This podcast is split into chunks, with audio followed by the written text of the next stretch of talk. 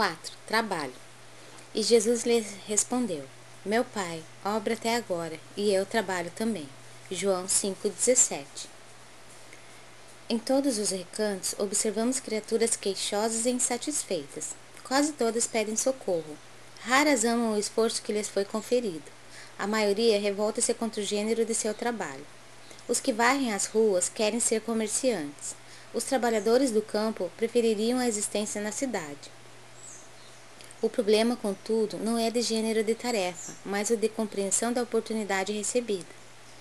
De modo geral, as queixas, nesse sentido, são filhas da preguiça inconsciente. É o desejo ingênito de conservar o que é inútil e ruinoso, das quedas no pretérito obscuro. Mas Jesus veio arrancar-nos da morte no erro, trouxe-nos a bênção do trabalho, que é o movimento incessante da vida. Para que saibamos honrar nosso esforço, referiu-se ao Pai, que não cessa de servir em sua obra eterna de amor e sabedoria, e a sua tarefa própria cheia de imperecível dedicação à humanidade. Quando te sentires cansado, lembra-te de que Jesus está trabalhando.